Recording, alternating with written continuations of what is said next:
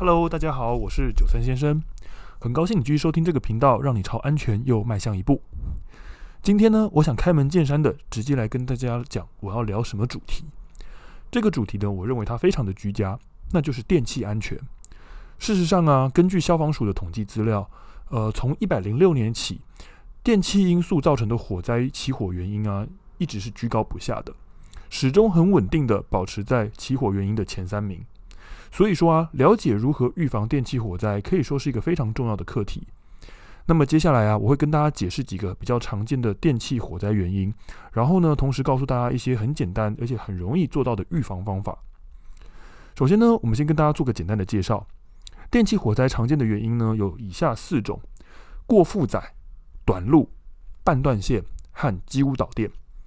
我们先来讲讲呢，这个过负载。其实啊，过负载就是我们常常听到的这个用电过量。呃，这个状况呢，通常大家会遇到的时候是在夏天哦，可能呢你今天吹着冷气，开着电扇，又正好在烧开水打电脑，结果忽然间啪的一下跳电了。那跳电它其实是一种保护机制，因为这个时候呢，我们的用电量它已经超出了安全范围，所以我们家里配电盘上面的无熔丝开关就会跳起来，它强制阻止你继续使用这些电器设备。当然，我知道很多人这个时候的反应啊，就是把开关搬回来，然后就继续照常使用，不去理会它。那事实上，跳电它是一种保护机制，它也是一种警讯，它提醒你哦，你刚才的用电已经到达了危险的状况了，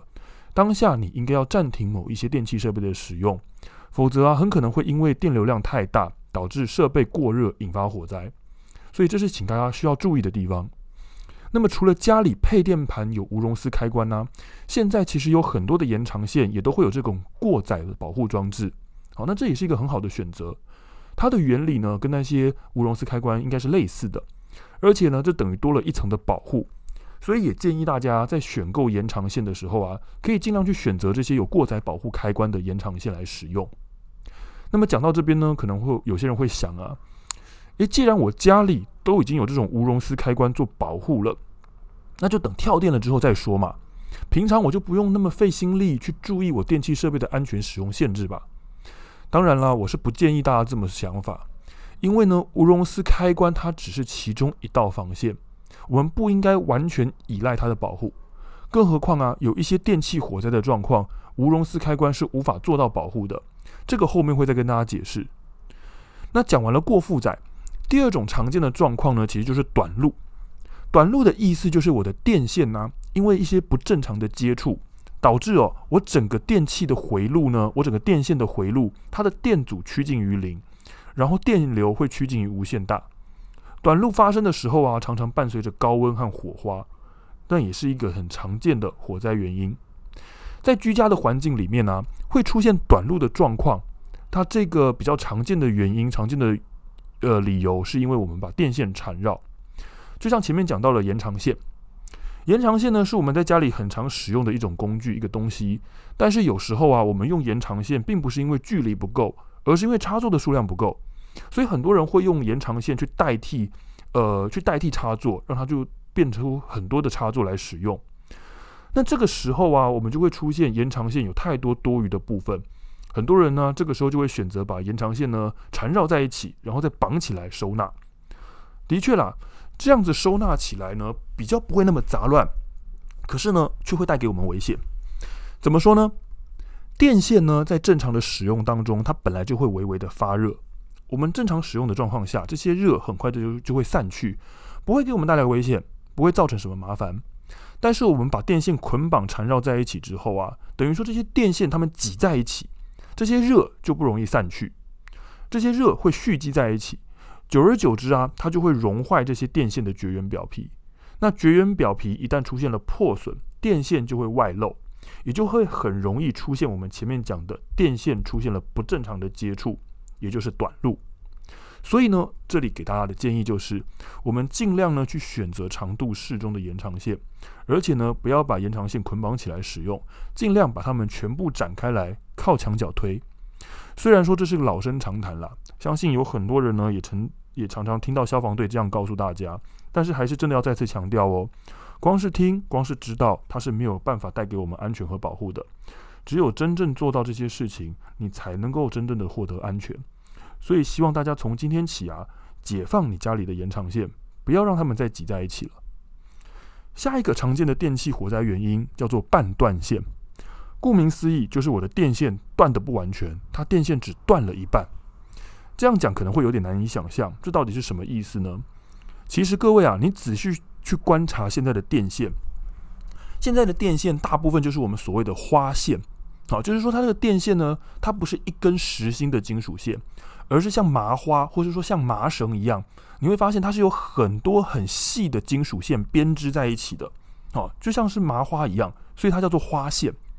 而半断线指的就是像这条像麻花一样的花线呢、有不特定数量的这些细线给断掉了，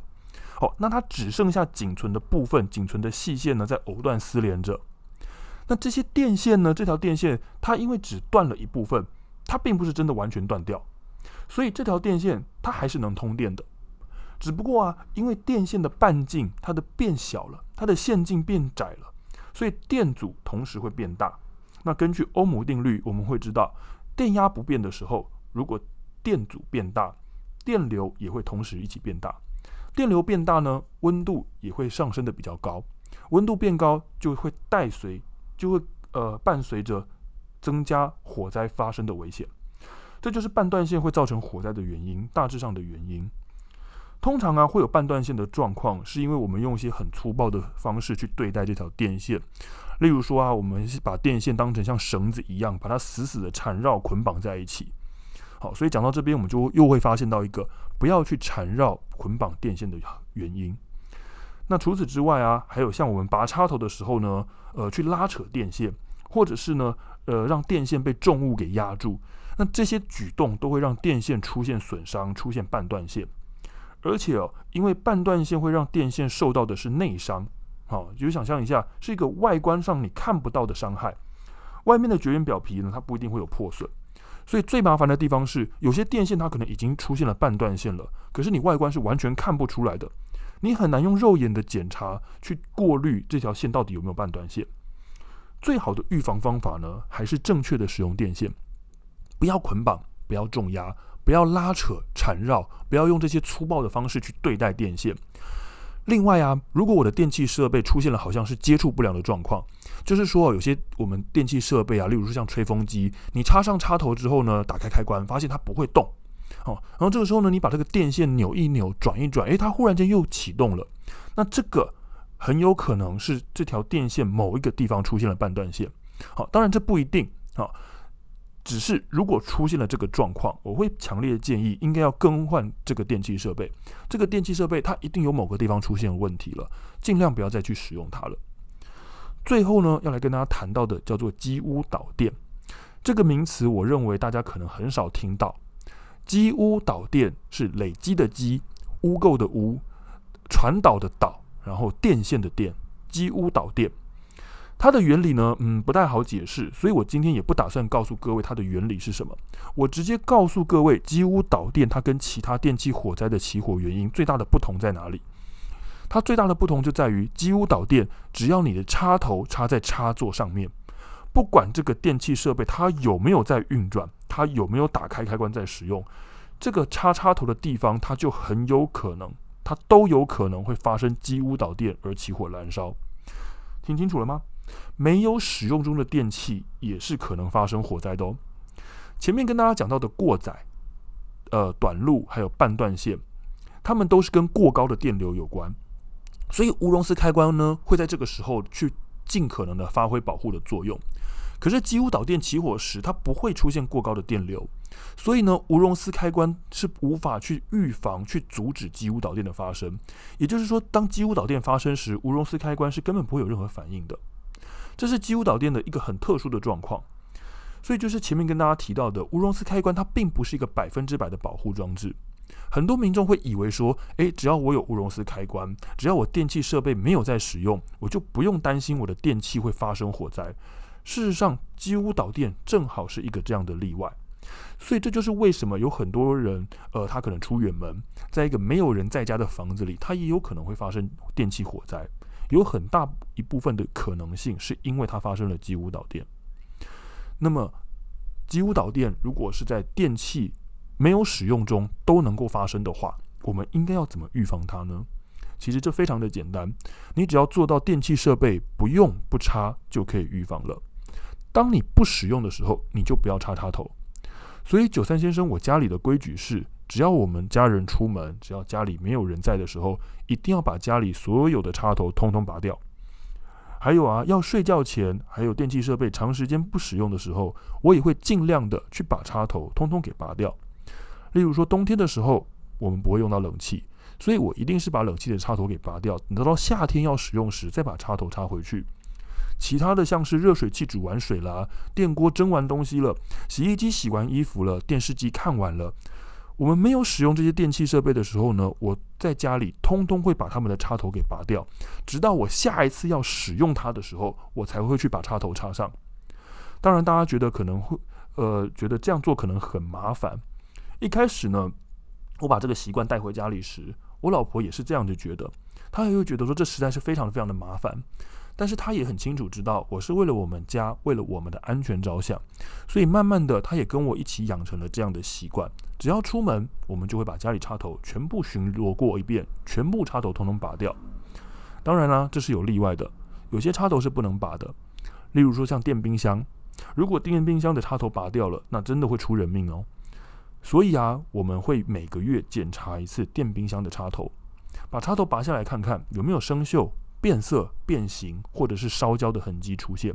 有任何异状的话，我们就会把这个电器这个插头给换掉。如果没有的话呢，就用干布把它擦干净，继续使用。这样子才能够尽可能的去避免家中发生电器火灾。那么以上几个预防电器火灾的方法，希望大家都能学会，也希望大家能够在家里实践。我是九三先生，希望今天的分享对各位的安全有所帮助。我们下回再见。拜拜。